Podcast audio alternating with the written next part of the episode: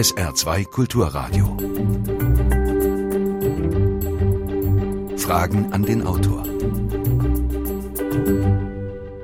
Heute Fragen an die Autorin Dr. Miriam Gebhardt zu ihrem Buch Alice im Niemandsland, wie die deutsche Frauenbewegung die Frauen verlor. Mein Name ist Jürgen Albers, schönen guten Tag. Frau Dr. Gebhardt, ich möchte Sie zunächst mal ein bisschen vorstellen. Sie haben als Journalistin gearbeitet, Sie sind jetzt Privatdozentin für Geschichte an der Universität in Konstanz. Was unterrichten Sie da genau? Also meistens aus meinen Forschungsgebieten. Eines davon ist die Geschichte der Erziehung, der Kindheit, der Familie. Ein anderes deutsch-jüdische Geschichte und dann eben auch Geschlechtergeschichte. Mhm. Nun lassen Sie mich bei diesem Thema auch mal persönlich anfangen. Als ich selbst noch Student war, da habe ich die Forderungen der Frauenbewegung vehement unterstützt, weil ich eben dachte, es ginge um die Emanzipation von Frauen und Männern. Heute, da finde ich Männer, die sich bei der Frauenbewegung anbiedern, nur noch peinlich und ich wäre sogar gerne Männerbeauftragter. Könnte es sein, dass dieser Gesinnungswandel nicht nur mit meiner Macho-Verblendung zu tun hat, sondern auch mit Veränderungen in der Frauenbewegung? Also ich glaube tatsächlich, dass das Ergebnis der Frauenbewegung noch nicht so aussieht, dass es jetzt schon so weit ist, dass Männer unter Schutz gestellt werden müssen. Aber tatsächlich haben, ist ihre Erfahrung wahrscheinlich die typische für ihre Generation, dass am Anfang die Frauenbewegung auch für Männer interessant war, weil die ist ja aus der Studentenbewegung entstanden. Und dann nach einer Weile haben sich aber die Frauen etwas zurückgezogen und ihre eigenen Räume geschaffen, weil sie der Meinung waren, dass ihr Bewusstsein vom Patriarchat infiziert ist und dass sie sich davon reinigen müssen. Und das können sie nur in einer Sphäre, in der sie nicht von Männern weiterhin unterdrückt werden. Und dadurch ist es leider besonders in Deutschland passiert, dass die Männer ein bisschen aus dem Boot wieder rausgeschmissen wurden. Sie haben ja ein historisches Buch auch geschrieben mit diesem Buch.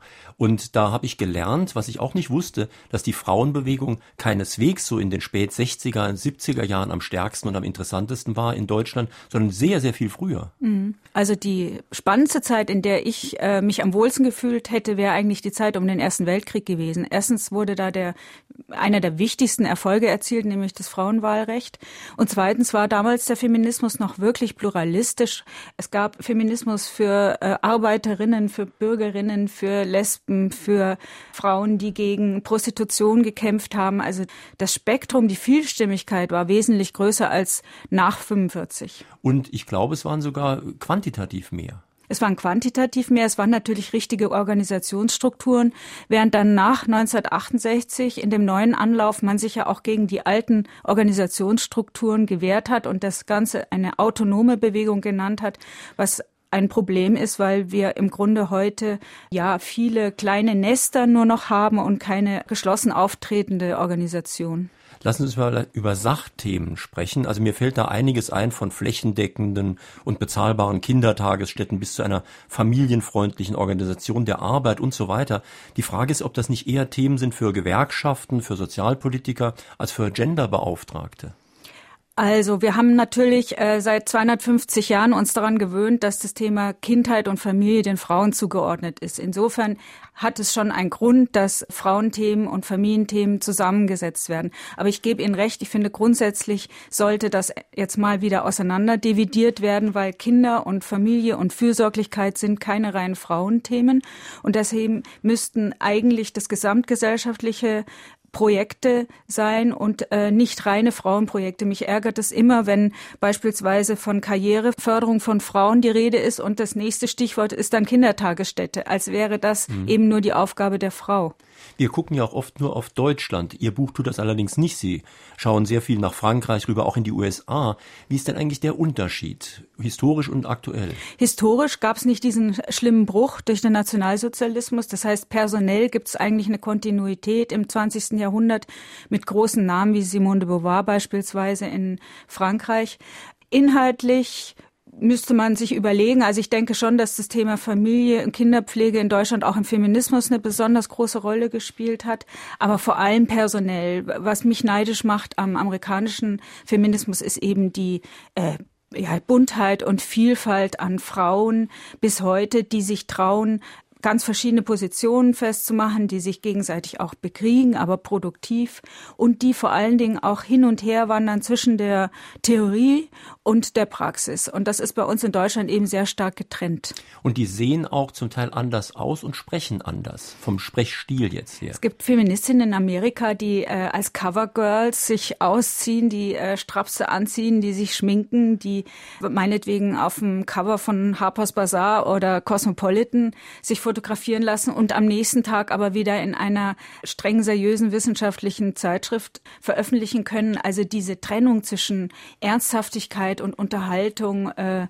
zwischen äh, ja äh, einem einer Medienpräsenz und einer äh, reflektierten Person äh, ist nicht so groß wie hier. Und auch der Stil des Sprechens ist wohl anders, denn hier haben wir es ja so gerade im akademischen Bereich, aus dem Sie ja kommen, da wird dann erstmal möglichst unverständlich geredet, damit man seriös ist und wenn Frauen dann reden, reden sie entweder sehr aggressiv von Anfang an oder sehr zurückhaltend. Ja, ich nenne das kontraphobisch. Also in der Vorwegnahme, dass ich gleich unterdrückt werde, meine Stimme nicht gehört wird, versuchen viele Frauen gleich mal eher aggressiv in die in, in eine Diskussion einzusteigen. Oder sie haben eben gelernt, dass wenn sie sich äh, hübsch zurückhaltend zeigen, äh, eher schüchtern und bescheiden auftreten, dann werden sie in ihrer Weiblichkeit wahrgenommen. Also diese beiden Strategien kann ich auch an der Universität beobachten. Ich merke, das Thema stößt auf großes Interesse, sowohl in unserem Internetdiskussionsforum unter www.sr2.de, dann Fragen an den Autor, als auch hier per Mail und per Anruf. Sie können sich an dieser Sendung beteiligen heute, indem Sie anrufen unter der Vorwahl von Saarbrücken, also 0681, dann 65100, Saarbrücken 65100. E-Mail wäre Fragen an den Autor mit Bindestrichen zwischen den Wörtern at sr-online.de. Hören wir mal den ersten Anruf. Die Frauenemanzipationsbewegung, dringend notwendig und sehr erfolgreich, gibt vor allem, was das Gebaren einiger Berufsfeministinnen angeht, durchaus auch zu denken. So hat etwa Alice Schwarzers unsägliche öffentliche Vorverurteilung Jörg Kachelmanns während dessen Untersuchungshaft bei vielen Zeitgenossen die Vermutung gestärkt oder geweckt, dass bei der einen oder anderen bekennenden Feministin durchaus auch Männerfeindlichkeit oder gar Männerhass im Spiel sein könnte. Stimmt diese Vermutung? Ich würde sagen, auf jeden Fall die Grundannahme ist die, dass die Frauen die Opfer sind und die Männer die Täter. Also das hat man in diesem Prozess gegen Kachelmann auf jeden Fall an den Einlassungen von Alice Schwarzer schon feststellen können. Äh, sie bezieht sich da eben auf die sogenannte Patriarchatstheorie aus den späten 60er Jahren, die übernommen wurde äh, von der Kritik am Kapitalismus und der Kritik am Sexismus, an der, am Rassismus. Also, dass man grundsätzlich schon am Geschlecht ablesen kann, wer ist hier Täter und wer ist hier Opfer. Allerdings möchte ich sagen, dieses Problem erkenne ich auch bei Alice Schwarzer, aber ich würde das jetzt nicht auf alle Feministinnen übertragen wollen. Die Entwicklung ist da schon wesentlich mhm. weiter. Und wir sollten auch in diesem Fall wie im umgekehrten Fall genau differenzieren. Es gibt männerhassende Frauen, so, und es gibt Frauen, die bestimmte Arten von Männern hassen. Wie es übrigens auch frauenfeindliche Männer gibt und frauenbewegungsfeindliche Männer, was absolut nicht dasselbe ist.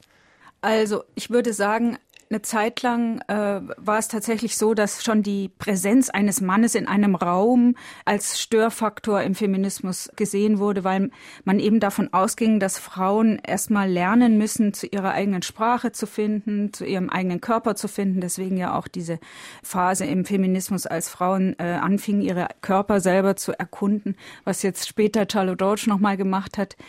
Aber Grundsätzlich, ja, ist es so eine Vorstellung von äh, Hierarchie von zwei Blöcken, die aufeinander zulaufen und in dem es ein, ein, klares Oben und Unten gibt. Aber das ist, wie gesagt, eine überholte Perspektive. Mittlerweile äh, versucht Feminismus eigentlich die Geschlechter in ihrer Aufeinanderbezogenheit zu analysieren und ist durchaus auch sensibel dafür, was die Zwänge sind, unter denen Männern stehen. Nicht nur die Zwänge der Frauen sind wichtig.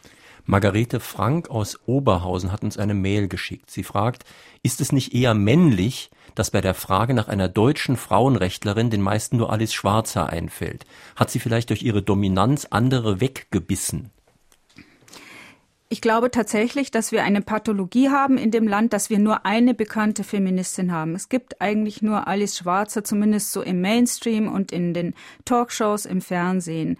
Ob man das ihr nur alleine ankreiden kann oder ob das auch damit zu tun hat, dass andere Frauen sich da vornehm zurückgehalten haben, weiß ich nicht. Männlich würde ich sagen, ist tatsächlich die Idee, man braucht so eine starke Führerfigur. Ich denke, äh, nach Alice Schwarzers Abgang wird das auch nicht mehr so sein. Da werden sich die verschiedenen feministischen Strömungen auf verschiedene Schultern verteilen. Hören wir gleich noch einen Anruf.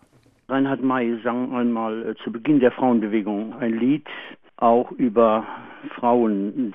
Er musste sich nachher entschuldigen wegen dem Text. Ich glaube, bis der Bartels schon kommt. Schädigen sich oder schädigten sich die Frauen durch die Frauenbewegung nicht selbst ein bisschen zumindest. Ich denke, eine selbstbewusste Frau erfüllte früher und heute auch ihren Part. Was sagen Sie dazu? Lassen Sie mich nur nachtragen, dieses Lied von Reinhard May war ziemlich sicher dieses mit der Annabelle, du bist so herrlich intellektuell, was ich immer schon saublöd fand. Und zwar wohlmerkt ich als Mann. Also das ist nicht unbedingt ein leuchtendes Beispiel für männliche Liedermacherei. Also ob Frauen sich damit geschadet haben, äh, ich denke, Frauen haben den Anspruch und äh, ein Recht darauf, in allen gesellschaftlichen Bereichen gleichberechtigt vertreten zu sein, gleiche Löhne zu erhalten, gleiche Renten zu haben, ähm, gleiches Mitbestimmungsrecht bei der Erziehung der Kinder. Und wenn Sie sich diese Punkte mal anschauen, ist das alles noch nicht sehr lange her, dass sich das äh, verwirklichen ließ. Also noch bis in die späten 70er Jahre konnte ein Mann einen Arbeitsplatz der Frau kündigen, wenn er der Meinung war, ihre Erwerbstätigkeit würde die Familienversorgung schädigen. Also insofern hat die Frauenbewegung eine ganz wichtige Funktion gehabt, aber sie verändert sich eben im Lauf der Zeit. Heute sind andere Themen wichtig als in den 70er Jahren beispielsweise. Ist es nicht in manchen Bereichen so, dass wir Entwicklungen nicht gut finden, aber dass man eigentlich nicht genau sagen kann, ob das was mit Männern und Frauen zu tun hat? Sie schreiben in Ihrem Buch zum Beispiel, dass Frauen sich manchmal auch rückwärts bewegen. Sie bewerben sich zum Beispiel, ich zitiere, rudelweise für die Fleischbeschau im Fernsehen, also Castingshows und mhm. solche Dinge. Da werden sie ja auch nicht von Männern reingeprügelt. Und ein anderes Beispiel, Sie schreiben in Ihrem Buch völlig zu Recht, dass dieses Schönheitsideal dieses magersüchtigen Models existiert. Es existiert aber meiner Meinung nach ganz sicher nicht wegen heterosexuellen Männern, die das nämlich fast alle nicht schön finden. Ja, genau der Meinung bin ich auch. Und im Übrigen gelten ja diese Schönheitsregeln mittlerweile für beide Geschlechter. Es ist ja so, dass auch junge Männer immer mehr unter Druck geraten, dass ihr Körper rasiert sein muss, dass ihre Muskeln äh, sichtbar sein müssen. Sogar das geht bis hin zu in die Genitalzone, wo bestimmte Schönheitskriterien angelegt werden. Also das trifft die Frauen etwas mehr noch als die Männer, aber es trifft die Männer auch. Und deswegen sehe ich die Frauen auch nicht als Opfer der Schönheits- oder Modediktatur, sondern das sind beide Geschlechter gleichermaßen betroffen. Herbert Feeth aus Kaiserslautern fragt, ob Frauen Emanzipation heute überhaupt noch benötigen. Er kennt keine jedenfalls. Und er sagt, in Rheinland-Pfalz ist der Frauenanteil in der Landesregierung bereits auf über 50 Prozent angewachsen. Im Saarland holt er ebenfalls auf. Wo liegt also das Problem oder pflegen wir dieses künstliche Problem, um von anderen Problemen abzulenken? Der Frauenanteil allein ist ja noch nicht aussagekräftig. Das wäre ja zu erwarten beim Anteil der Bevölkerung von über 50 Prozent, dass Frauen auch überall mit über 50 Prozent vertreten sind. Es geht ja darum, an welchen Positionen die Frauen sitzen. Erstens. Zweitens geht es darum, äh, wie sie dafür bezahlt werden oder wie es sich auswirkt, wenn sie zum Beispiel zwischendurch für die Kinderpflege aussteigen und dann versuchen wieder einzusteigen und vor allen Dingen am Ende des Lebens, mit welcher Rente sie auskommen müssen. Und das sind eben Punkte, in denen Deutschland immer immer noch hinterherhinkt anderen hm. westlichen Ländern. Also einer der Punkte, wo ich mit Ihnen nicht einer Meinung bin, ist die Quote. Ich bin gegen die Quote, Sie sind eher dafür oder finden es nützlich. Ich frage mich wirklich, wenn man die Strukturen nicht ändert, was würde sich ändern, wenn ich jetzt hier statt einem Intendanten eine Intendantin hätte? Auch was würde sich positiv ändern für die ganzen über 200 Frauen, die dann unter dieser Intendantin arbeiten müssten, wenn sich nicht, wie gesagt, Strukturen ändern? Naja, vielleicht ändern sich ja die Strukturen dadurch, dass es eine kritische Zahl, eine kritische Masse von Frauen in Führungspositionen gibt. Und es gibt Untersuchungen, dass sehr wohl das Klima in einer Firma sich ändert, wenn sie auch äh, stark von Frauen geführt wird, dass auf andere Dinge Wert gelegt werden und man geht generell davon aus, dass ungefähr 30 bis 40 Prozent Frauen in Führungspositionen notwendig sind, um wirklich was an den Strukturen ändern zu können. Mhm. Ihr Wort in der Göttin Uhr. Hören wir noch einen Anruf. Ich habe den Eindruck, die Idee Frauenquote gescheitert zu sein. Viele Frauen sind dagegen, weil sie keine Frauenquote sein wollen. Was wäre Ihrer Meinung nach die Alternative? Oder hat die Idee Frauenquote noch eine Chance, das Ziel zu erreichen? Ich glaube, dass die Frauen aufhören müssen mit dieser falschen Bescheidenheit und diesem, äh, ja, diesem fast schon Selbsthass, sich zu sagen, oh, ich bin ja nur aufgrund einer Quote an dieser Position. Männer haben sich lange überhaupt keine Gedanken darüber gemacht, dass sie nur als Männer überhaupt in bestimmte Positionen konnten. Es gibt übrigens ganz viele Quoten in unserer Gesellschaft äh, in Führungspositionen. Auch in öffentlichen Rundfunkanstalten ist es wichtig, dass die Regionen, dass die Religionen gleichmäßig oder proportsmäßig gleichmäßig verteilt sind und das, da hat sich bislang auch niemand äh, besonders diskriminiert gefühlt und deswegen sehe ich gar nicht ein, wieso ich mich als Frau äh, irgendwie schämen muss dafür, dass ich als Frau an eine bestimmte Position bin. Und es ist, wie gesagt, ja nicht das Ziel. Das Ziel ist natürlich, dass die kritische Masse an Frauen so groß wird, dass es solche Quoten gar nicht mehr braucht. Mhm. Ein wichtiger Punkt Ihres Buches ist, dass Sie darüber diskutieren, ob man jetzt normativ, also Leuten vorschreiben sollte, wie sie zu sein haben. Und das schreibt man Männern seit Jahrtausenden auch vor. Die sollen stark sein, die sollen gefühlskalt sein, die sollen sich durchsetzen können und so weiter, was ja ein großer Druck für die Männer ist. Aber das schreibt man Frauen auch vor und auch Feministinnen schreiben Frauen vor, wie eine richtige Frau zu sein hat. Ja, also wir haben aus den äh, 70er Jahren so ein Ideal der westlichen autonomen Frau als feministisches Leitbild. Das heißt, eine Frau, die möglichst ohne Männer sich erhalten kann, die ohne Bindung flexibel ist, was übrigens auch der Wirtschaft sehr entgegenkommt. Also eine Autonomie, äh, eine Befreiungsideologie vom Mann. Und ich denke, dass das ähm, damals vielleicht seinen Sinn hatte, diese Art von Zielvorgabe, aber mittlerweile haben wir erkannt, dass Autonomie und äh, Emanzipation nicht die einzigen Ziele sind, die Männer, Männer und Frauen verfolgen, sondern eben nur ein Ziel. Und dass es genauso ein großes Bedürfnis gibt nach einem Leben in traditionellen Bezügen, in Bindungen, ein beispielsweise konkret ein Leben auch für andere, äh, für Kinder, für Familienversorgung oder für Versorgung von Alten. Und ähm, dieses gegeneinander Aufrechnen dieser beiden Ziele war der Fehler des Feminismus in den 70er Jahren. Ich denke, der Feminismus heute wird Frauen einfach nur helfen wollen, ihre Lebensgestaltungsoptionen auszuschöpfen, wie auch immer sie aussehen. Also verschiedene Optionen für Männer und Frauen. Ich denke, das kommt in Ihrem Buch auch vor, dass es ja auch wichtig ist zu gucken, dass nicht alle Frauen wie auch nicht alle Männer gleich sind. Ich meine, Sie haben einen Job, da würde ich auch sofort sagen, klasse, das ist doch eine wunderbare Alternative jetzt, statt jetzt nur Familie zu haben. Aber wenn Sie an der Kasse bei Schlecker sitzen würden, das heißt, da würden Sie gar nicht mehr sitzen, da wären Sie schon rausgeworfen, äh, dann würde sich das völlig anders darstellen. Hm. Also der Blick auf die akademisch ausgebildete Frau, die sich ähm, dann eben verwirklichen kann in ihrem Beruf, war schon ein Problem auch des Feminismus der 68er, der ja eben vor allem auch aus der studentischen Bewegung entstanden ist und deswegen auch studentische, studentische Klientel vor Augen hatte. Tatsächlich äh, frage ich mich auch, ob es ähm, erstrebenswerter ist, in einem äh, Callcenter in Indien zu sitzen und äh, den Kundendienst einer deutschen Firma abzuwickeln oder ähm, beispielsweise seine Fürsorglichkeit und ähm, seinen Kindern oder seinen anderen Anverwandten angedeihen zu lassen. Sie haben eine feministische Autorin zitiert in ihrem Buch, die auch in Deutschland ja gerade vor kurzem richtig im Gespräch war, Judith Butler. Die schreibt ja so, dass kein Mensch, also fast kein Mensch versteht, was sie meint. Jedenfalls habe ich auch Zitate in ihrem Buch gefunden. Das ist wirklich eine fürchterliche Sprache. Sie sprechen ja auch von einem schwer verdaulichen poststrukturalistischen Jargon. Aber was die Frau schreibt, ist gar nicht so uninteressant und vielleicht könnten Sie uns mal erklären, was sich hinter der Sprache versteckt.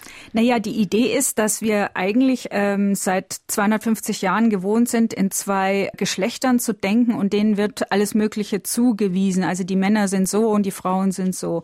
Und das sind zwei äh, ja, Fixpunkte. Und die neue Idee von Judith Butler unter anderem ist eben, dass das ein Kontinuum ist, dass also zwischen Männlichkeit und Weiblichkeit eine Spielwiese ist, die ähm, ja jeder frei für sich gestalten können soll. Und dass es eben nicht nur darum geht, weibliches Verhalten den Frauen abzuerziehen oder männliches Verhalten den Männern abzuerziehen, sondern dass da ein, ja, eine, eine Spielwiese ist, eine Möglichkeit, sich in einer Situation für ein Verhalten zu, zu entscheiden, in einer anderen Situation für ein anderes Verhalten ähm, ja, das ist im Grunde ein sehr viel liberaleres Konzept der Geschlechter. Mhm. Das erinnert mich jetzt schon so ein bisschen auch an den Satz von Simone de Beauvoir, dass man nicht als Frau geboren wird, sondern zur Frau wird. Ich zitiere bewusst richtig. Denn äh, Alice Schwarzer zitiert das ja immer gerne falsch. Die sagt dann immer, zur Frau wird man gemacht. Mhm. Und französisch devenir heißt definitiv nicht das. Mhm. Ist also eigentlich eine Manipulation auch mit einer erkennbaren Zielrichtung.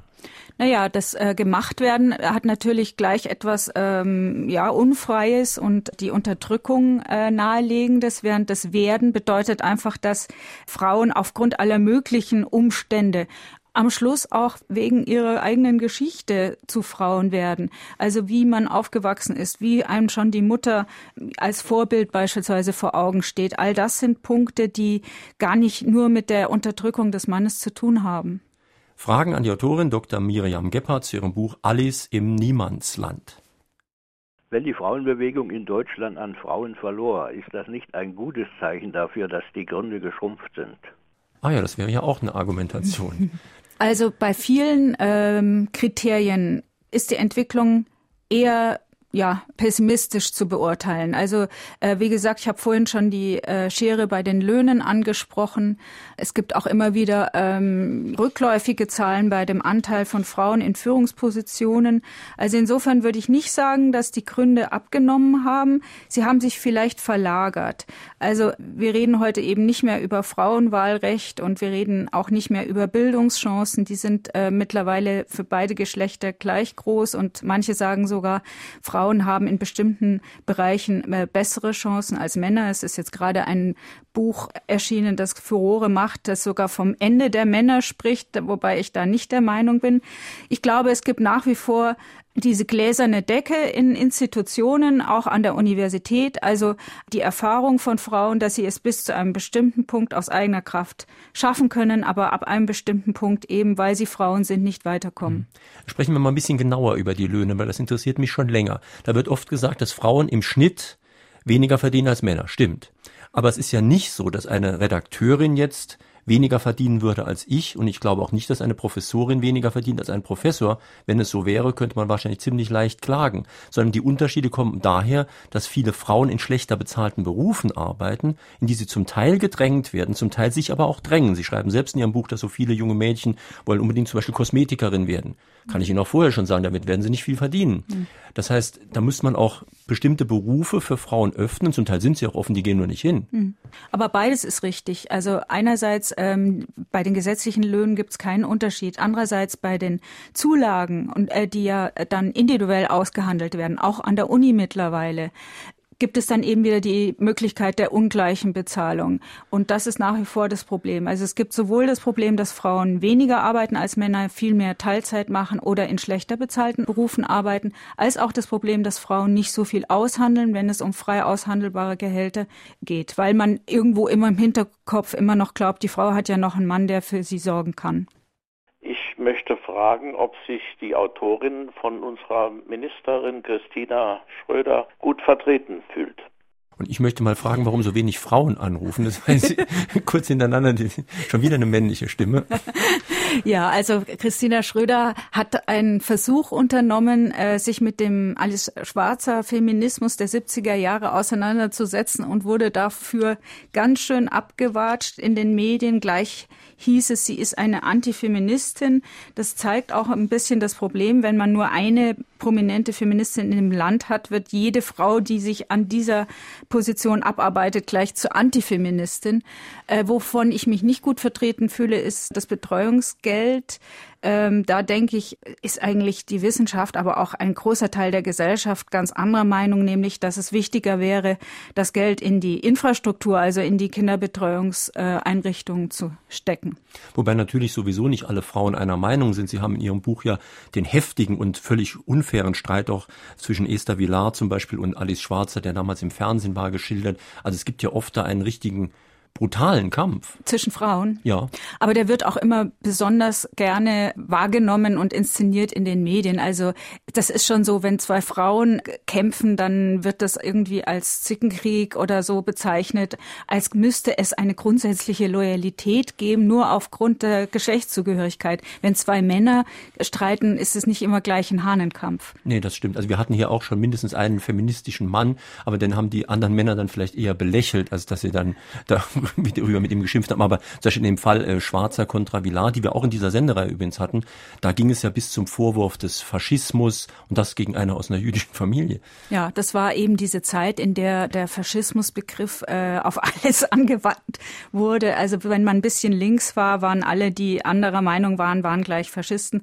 Das ist ein extrem unangenehmes Beispiel für eine Rhetorik dieser Zeit. Ähm, da gibt es sicher noch viele andere Beispiele, auch den äh, Fotografen Helmut Newton, hat Alice Schwarzer ja äh, per Ferndiagnose als jüdischen Selbsthasser bezeichnet, nur weil er eine Art von Bildästhetik hatte, die ihr nicht gefiel. Also Gott sei Dank sind diese Zeiten vorbei. Inge Käufer aus Saarbrücken hat uns eine Mail geschickt. Sie weist darauf hin, dass das bisschen Haushalt ja wohl satirisch, ironisch gemeint ist. Aber was jetzt auch den Gesang betrifft, so singen mittlerweile Frauen auch bei den Tenören mit. Und es gibt sogar super Frauenchöre. Und Frauen dürfen zunehmend auch in klassischen Orchestern auftreten, etwa bei den zwölf Cellisten der Berliner Philharmoniker. Also im Musikbereich scheint es auch gut weiterzugehen. Ja, bin ich nicht so äh, firm, aber generell gucke jetzt auch auf technische äh, Bereiche mehr, die ja klassisch den Männern eher zugeschrieben wurden, ist auf jeden Fall ja ein höherer Frauenanteil zu sehen. Wenn man es historisch vergleicht, Sie haben in Ihrem Buch ja auch die DDR drin.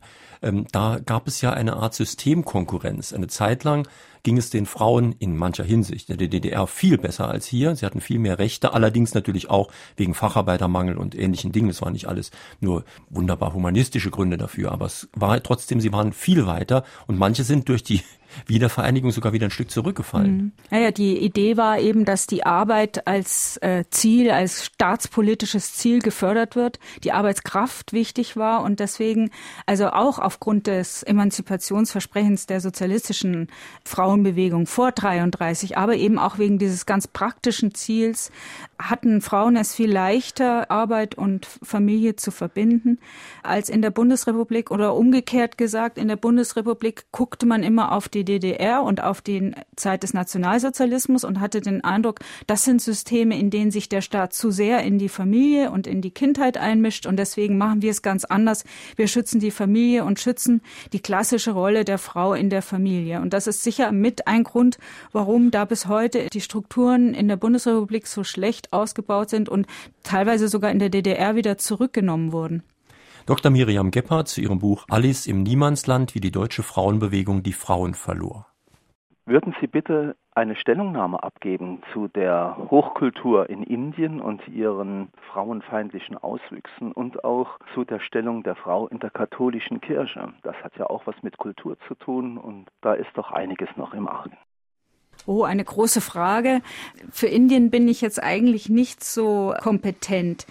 Generell ist ja die Frauenbewegung eine Bewegung, die sich in dem Moment verbreitet, in dem die Kirchen sich langsam aus der Deutung der Lebensverhältnisse und der Geschlechterverhältnisse zurückgezogen haben. Also wir haben auf der einen Seite schon noch Bilder im Kopf, die zum Beispiel aus dem christlichen Denken kommen, also die Frau als die Maria, Andererseits haben wir aber längst äh, weltliche Deutungen der Geschlechter. Also wie sich das gegenseitig beeinflusst, ist das Interessante.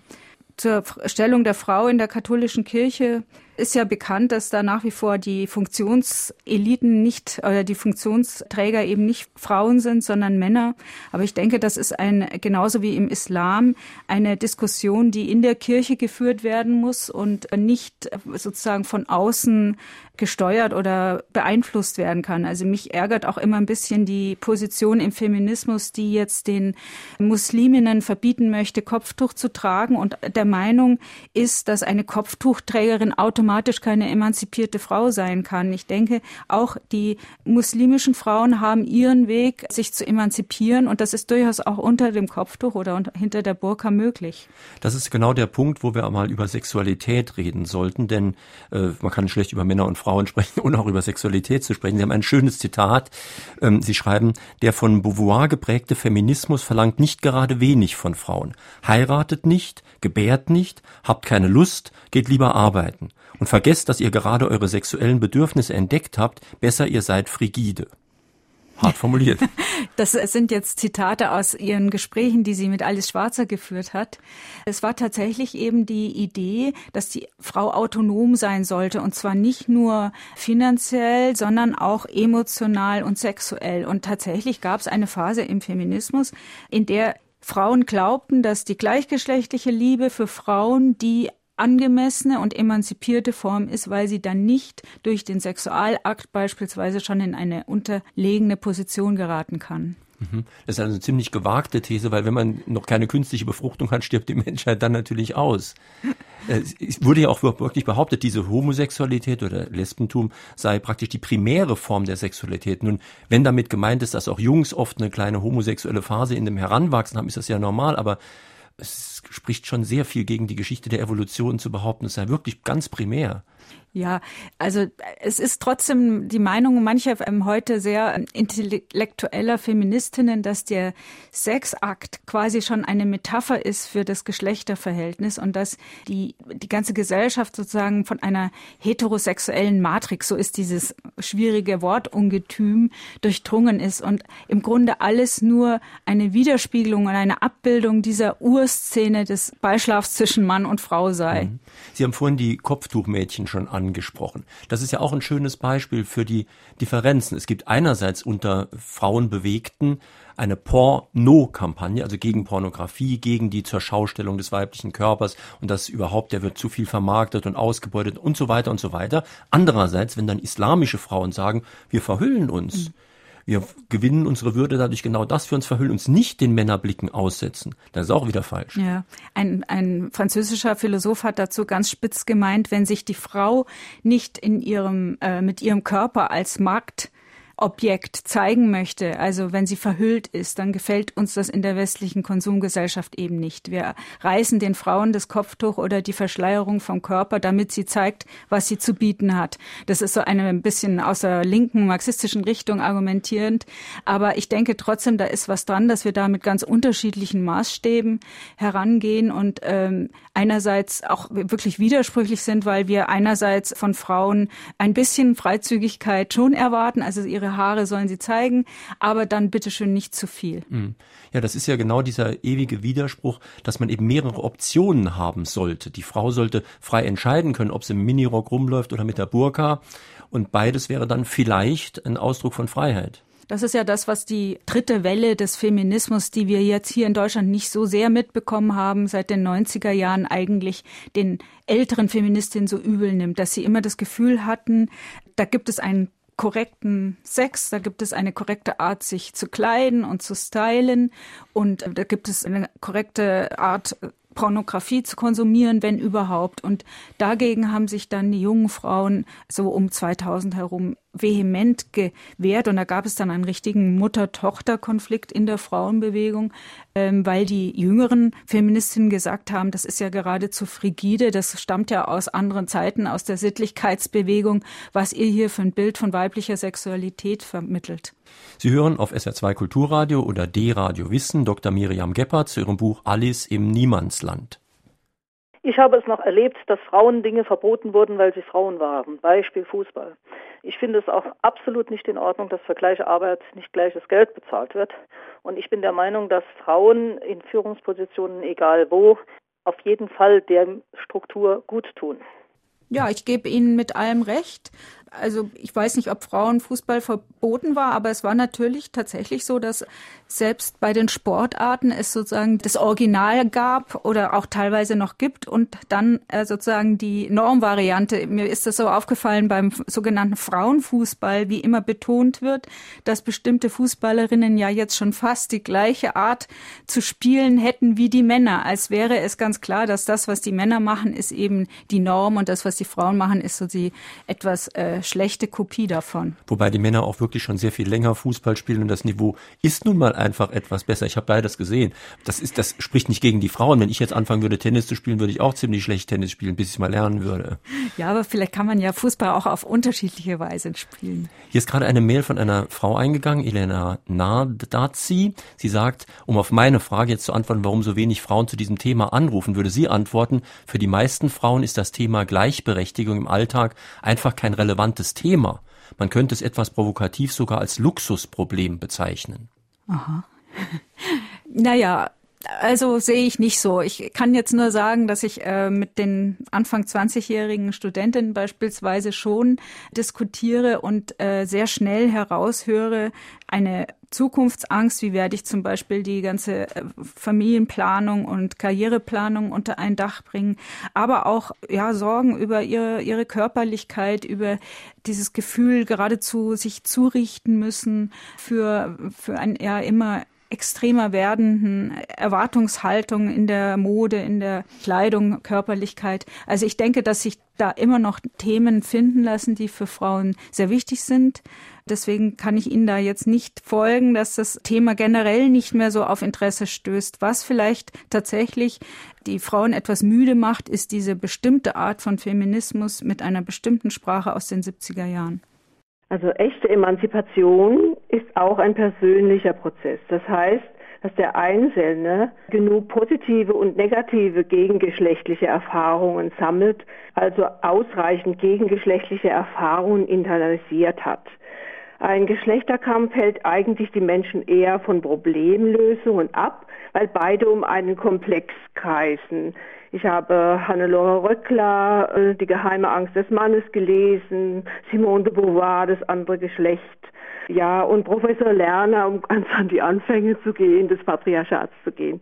Ja, ich hätte gerne eine Antwort darauf. Ja, ich habe jetzt nicht so richtig Ihre Frage herausgehört. Also es war ja eher ein Kommentar, dass Sie offensichtlich ähm, der Meinung sind, dass das Gegeneinanderstellen der Geschlechter nicht produktiv ist beim Weiterkommen, sondern dass es wichtig ist, dass die Geschlechter ja miteinander an der Weiterentwicklung der Gesellschaft arbeiten. Und das ist tatsächlich ein, ein wichtiger Strang auch in der feministischen Bewegung gewesen. Auch schon im 19. Jahrhundert war man der Meinung, dass Feminismus eben nicht nur dafür da ist, für bestimmte Frauenrechte zu kämpfen, äh, Gleichberechtigung herzustellen, sondern Feminismus war eine Utopie, mit deren Hilfe die ganze Gesellschaft besser werden sollte. Und wenn Sie sich zum Beispiel erinnern an die ökologische Frauenbewegung in den späten 70er, frühen 80er Jahren, da war das auch nochmal der Ansatzpunkt, dass Frauen und Männer gemeinsam arbeiten für eine ökologischere Welt, für eine friedlichere Welt, gegen äh, sauren Regen und was damals die Themen war, nukleare Aufrüstung. Frau also, wollte damals auch nicht unbedingt zur Bundeswehr. Ja, genau. Also die Frau hat sich als naturnäher und als friedlicheres Geschlecht gesehen. Das ist, wie gesagt, nur ein Zweig des Feminismus, aber ein wichtiger. Und äh, nach wie vor denke ich, dass diese Überlegung, was äh, zum weiblichen Wesen dazugehört, ist das eine biologische Grundierung oder hat das was mit der äh, Sozialisation, also damit, wie man aufgewachsen ist, zu tun, nach wie vor ein wichtiges Thema ist. Peter B. aus Erfurt hat eine Mail geschickt. Er schreibt, ehrlich gesagt, in dem Betrieb, in dem ich arbeite, verdienen Frauen teilweise etwas mehr als die Männer, Gartenbau. Mir ist nur aufgefallen, dass die Männer als Vorgesetzte sozialer sind als Frauen, weil sie sich und ihren Chefs etwas beweisen wollen oder müssen oder warum auch immer. Also er bestreitet, dass es unbedingt besser wird, wenn die Frauen Chef werden. Ja, ich glaube, ich habe vorhin schon mal gesagt, dass tatsächlich eine kritische Masse notwendig ist, also ein, ein wirklich greifbarer Anteil von Frauen in Führungspositionen, weil die wenigen, die es bislang wirklich bis nach oben schaffen, müssen sich natürlich Verhaltensweisen zulegen, die sie abschauen in der vorhandenen Kultur oder bei den vorhandenen Vorgesetzten. Und natürlich gibt es da immer wieder auch Frauen, die wollen dann ihre exklusive Position als einzige Frau unter Männern verteidigen und haben gar nicht so ein großes Interesse daran, dass sich wirklich was verändert, weil es ja auch ganz schön ist, allein unter Männern zu sein. Mhm. Sie haben ja vorhin schon mehrfach gesagt, dass es darum geht, dass man mehrere Möglichkeiten hat. Eine Möglichkeit ist natürlich jetzt, dass man Hausfrau ist. Das war von Feministinnen geradezu angefeindet eine Zeit lang. Das war Sklavenarbeit und so weiter. Aber auch da ist natürlich die Frage, muss Frau nicht auch die Möglichkeit haben zu sagen, diesen Haushalt führe ich gern, jedenfalls lieber, als dass ich diesen Beruf mache. Es war in einer Zeit, in der wir noch wussten, alle können eine Arbeit haben, in der es nahezu Vollbeschäftigung gab, in der es die Hoffnung gab auf auch äh, qualitativ interessante Arbeit, durchaus richtig zu sagen, Arbeit stellen wir als politisches Ziel ganz vorne hin, weil natürlich eine finanzielle Unabhängigkeit und eine Eigenständigkeit und auch eine, eine interessante Tätigkeit, ein, ein aktives Leben führen zu können, ein wichtiges Ziel war. Ich glaube, mittlerweile sind wir da alle etwas abgekommen von diesem rein positiven Blick auf die Arbeitswelt und Deswegen kommen andere Bereiche wieder mehr in den Blick, unter anderem eben auch die Bereiche, die mit der Fürsorglichkeit zu tun haben. Es gab allerdings schon mal auch eine Phase im Feminismus, und das finde ich eigentlich schade, dass das so völlig untergegangen ist in der Bundesrepublik, in der Frauen darüber nachgedacht haben, man könnte ja die Kinderversorgung oder die Versorgung der Verwandten äh, auf eine professionellere Art anschauen. Also man könnte da vielleicht Gehälter zahlen. Es gab dieses Projekt der Tagesmütter, das von der Zeitschrift Brigitte auch betrieben wurde. Nur da konnte sich so der Mainstream des Feminismus nicht mit anfreunden in ja. Deutschland. Aber ich finde die Idee nach wie vor interessant, dass nachdem Geld eben so eine wichtige Währung ist in unserer Arbeitsgesellschaft und ähm, auch notwendig ist, um sozusagen nicht abhängig zu sein von, von einer Partnerschaft, wäre es eben doch nach wie vor sinnvoll, auch darüber nachzudenken, dass Geld eben in dieser Art von ähm, Hausfrauenlohn oder wie das Stichwort war, eben ausbezahlt werden könnte. Mhm. Inzwischen wird die Diskussion richtig lebhaft hier. Hier schreibt gerade Michael Bäsler aus Remseck, dass er mit Interesse immer wieder hört, dass Frauen eine 50-Prozent-Quote gerne hätten in mit Sozialprestige und Verdienst versehenen Posten. Seine Frage gilt das auch selbstverständlich für die Müllabfuhr, den Straßenbau oder den Dachdecker. Na, die Frage ist polemisch, weil das gilt natürlich auch für den durchschnittlichen deutschen weißen Mittelschichtsmann genauso. Der mhm. hat auch keine Lust, Müllabfuhr oder mhm. Dachdecker zu machen, sondern möchte auch lieber einen schönen Führungsjob. Also das gilt für mhm. Frauen und Männer gleichermaßen. Wo ich mich aber wirklich schon gefragt habe, weil es da echte Probleme gibt, ist Kindererziehung. Also eine Männerquote für Grundschullehrer, die wäre wirklich auch im Interesse der Kinder was sehr Gutes dann müssten wir vielleicht den Job aufwerten, dann müssen wir den mehr bezahlen. Habe ich nichts dagegen. Ja, da ist ja, das ist ja bekannt mittlerweile, dass eben das, die Bezahlung oder die Anerkennung eines Berufs immer sehr stark damit zu tun hat, ob der Beruf mehr von Männern oder mehr von Frauen ausgeübt wird. Und wenn jetzt das Prestige von Erziehungsarbeiten besser wäre, dann würde damit auch mehr bezahlt und dann würde damit der Beruf auch interessanter für Männer. In Fragen an die Autorin sprechen wir heute mit Dr. Miriam Gebhardt zu ihrem Buch Alice im Niemandsland, erschienen bei der DVA, Preis 1999. Und drei, die sich mit einer Frage in der Sendung beteiligt haben, bekommen das Buch demnächst vom Verlag zugeschickt. Heute sind das Helma Jacobi aus Blieskastel, Erich Jungwirth aus Bad Orb und Alexa Harich aus Gresaubach. Noch ein Anruf bitte. Ich möchte die Autorin fragen, also das Mädchen haben die besten Schul- und Hochschulabschlüsse, aber sie werden durch Vorbilder in Film und Fernsehen in Berufe gedrängt, etwa schön, schlank, sexy. An Technik interessierte Frauen, die gibt es auch, und zwar sehr viele, haben es immer noch schwer, einen Arbeitsplatz zu bekommen. Zum Beispiel gut ausgebildete Ingenieurinnen aus der ehemaligen DDR bekommen kaum eine Chance auf einen Arbeitsplatz. Es ist bekannt, dass obwohl viele Ingenieure gesucht werden, ganz viele von diesen Frauen arbeitslos sind. Warum ist das immer noch so? Ich würde natürlich erstmal fragen, ist das immer noch so? Denn ich weiß von den zahllosen gesuchten Ingenieuren auch, aber ich kann es nicht beurteilen. Also das wundert mich auch. Ähm, möglicherweise hat es dann ähm, nochmal eine spezielle Bedeutung, dass es sich um Frauen handelt, die in der DDR ausgebildet worden sind. Das weiß ich nicht, weil grundsätzlich versucht ja auch die Politik mittlerweile durch alle möglichen Aktionen Frauen, äh, Mädchen, Schülerinnen in äh, technische Betriebe zu führen, um da mal einen Vorgeschmack zu kriegen. Also alle möglichen Versuche, auch Frauen für diese Berufe zu mobilisieren. Girls Day nur als ein Beispiel zu nennen für die Förderung von Frauen in solchen Berufen. Aber wir sollten über ein Thema noch sprechen, das wurde vorhin am Beispiel äh, Indien zum Beispiel ja auch schon angedeutet, nämlich Gewalt. Es ist wohl unbestreitbar, dass Frauen oft Opfer von Gewalt sind. Manchmal sind es allerdings auch Täterinnen, das darf man auch nicht vergessen. Aber wie könnte man das ein bisschen in den Griff bekommen? Wie hängt das überhaupt mit Männer, Frauen, mit Frauenbewegung und so zusammen? Also das Thema sexuelle Gewalt stand eben nach 68 besonders im Vordergrund. Es ging ja dann weiter auch mit der Geschichte, äh, also Vergewaltigungsrecht, also wie werden Frauen äh, vor Gericht behandelt, die vergewaltigt worden sind, bis hin zu dem äh, Gesetz Gewalt in der Ehe. Also die sexuelle Gewalt war ein geradezu identitätsstiftendes Thema für den Feminismus.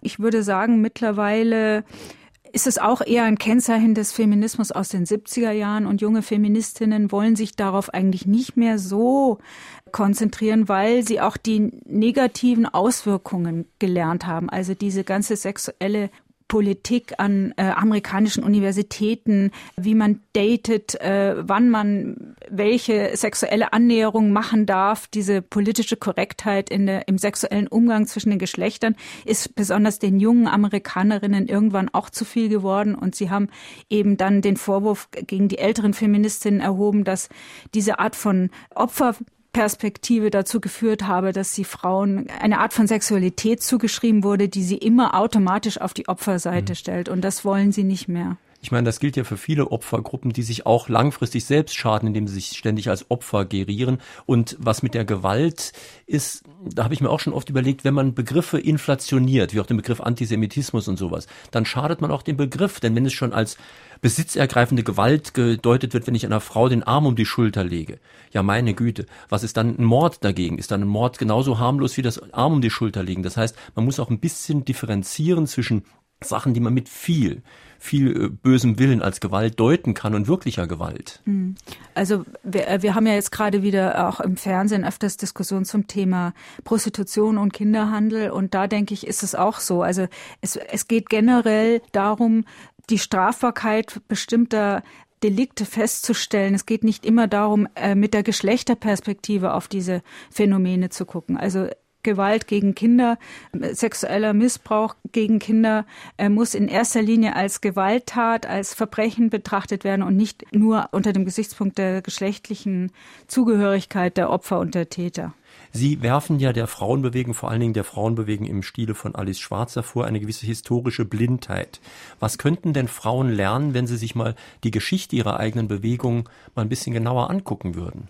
Also es gab ja von Anfang an eben diesen, diesen Grundkonflikt, dass man einerseits äh, sagte, alle Menschen sind gleich, also seit der Aufklärung diesen Gleichheitsanspruch hatte und auf der anderen Seite aber in einer Welt lebte, in denen Frauen und Männern unterschiedliche Sphären zu geordnet wurden. Und nun hatten die Feministinnen von Anfang an eigentlich das Problem, entweder die Unterschiede der Geschlechter herauszuarbeiten oder zu sagen, nee, das gibt keine Unterschiede, wir sind gleich. Und dieser Grundkonflikt begleitet eigentlich die ganze Diskussion seither. Und ich denke, weiter kommen wir, wenn wir uns diesen Grundkonflikt klar machen, dass es ihn gibt und dann können wir auch überlegen, wie wir darüber hinwegkommen und nicht immer nur darüber nachdenken, sollen Frauen jetzt genauso sein wie Männer, was verlieren sie dadurch oder sollen Frauen eben ihre weibliche Eigenart pflegen und was gewinnt vielleicht die Gesellschaft davon? Wäre es nicht eigentlich gleichberechtigter, statt Frauenbeauftragten Gleichstellungsbeauftragte zu haben? Oder, denn, denn schon der Begriff ist für mich sehr fragwürdig, denn Gleichstellung, das betrifft beide Geschlechter. Das eine mhm. betrifft nur ein Geschlecht. Oder Gender Mainstreaming, ich meine, das ist ein fürchterlicher Begriff, aber es ist, glaube ich, was relativ Vernünftiges damit gemeint. Das ist ja die neue Entwicklung eigentlich, auch vor allem schon auf EU-Ebene, nicht mehr äh, sich auf ein Geschlecht zu konzentrieren, sondern auf beide, also die Entfaltungsmöglichkeiten für Männer und für Frauen Frauen gleichermaßen wichtig zu nehmen. Ich finde es auch Zeit, dass wir nicht mehr Familie und Frauen in einem Ministerium bündeln, sondern dass wir das entweder anders nennen oder eben äh, anderen Ressorts zuteilen. Wir haben Zeit für einen Anruf. Also ich kenne sehr viele türkische und afrikanische sehr selbstbewusste Frauen, die deutsche Frauen sehr merkwürdig finden und abschätzig darauf gucken. Die Frage ist, ist dieser ganze Feminismus nicht sehr eurozentristisch und klammert andere Kulturen mit anderen Vorstellungen über Selbstbewusstsein aus? Ja, genau, das ist die Kritik der jungen Feministinnen oder der sogenannten dritten Welle im Feminismus, dass sie ähm, auf die weiße Mittelschichtsfrau, die christlich geprägte, ähm, aufgeklärte Mittelschichtsfrau so stark abgehoben hat und andere Kulturen aus dem Blick gelassen hat. Und da gibt es aber Gott sei Dank mittlerweile sowohl aus den anderen Kulturen, es gibt ja in, in den USA eine sehr starke schwarze feministische Bewegung, aber es gibt eben überall mittlerweile auch islamische feministische feministische Bewegungen. Also da gibt es erstens neue, ja, neue Ansätze und zweitens gibt es aber auch eben den Blick mehr auf die Transnationalität der Probleme. Also dass es zum Beispiel keinen Sinn hat, hier der weißen Mittelschichtsfrau einen bestimmten Lebensstandard dadurch zu ermöglichen, dass sie Frauen aus anderen Kulturen dann als Putzhilfe oder Babysitter beschäftigt. Das wäre dann die Frau als Unterdrückerin einer anderen Frau aus einer anderen Kultur. So ist es könnte sich die Autorin meiner Meinung anschließen, dass durch ihre Liaison mit der Bildzeitung, die Alice Schwarzer sich total unglaubwürdig gemacht hat, wie auch durch ihr Verhalten im Fall der Frau TV-Redakteurin, die bei Emma arbeiten wollte. Also dass sie eigentlich dadurch wirklich ad absurdum geführt hat.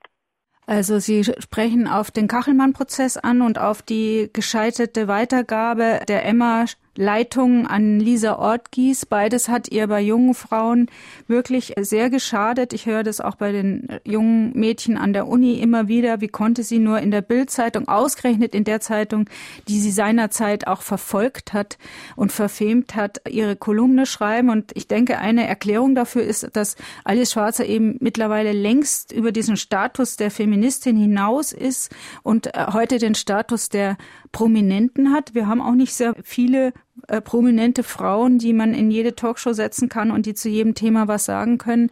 Da kommen dann auch die Moderatoren immer wieder gerne auf Alice Schwarzer zurück.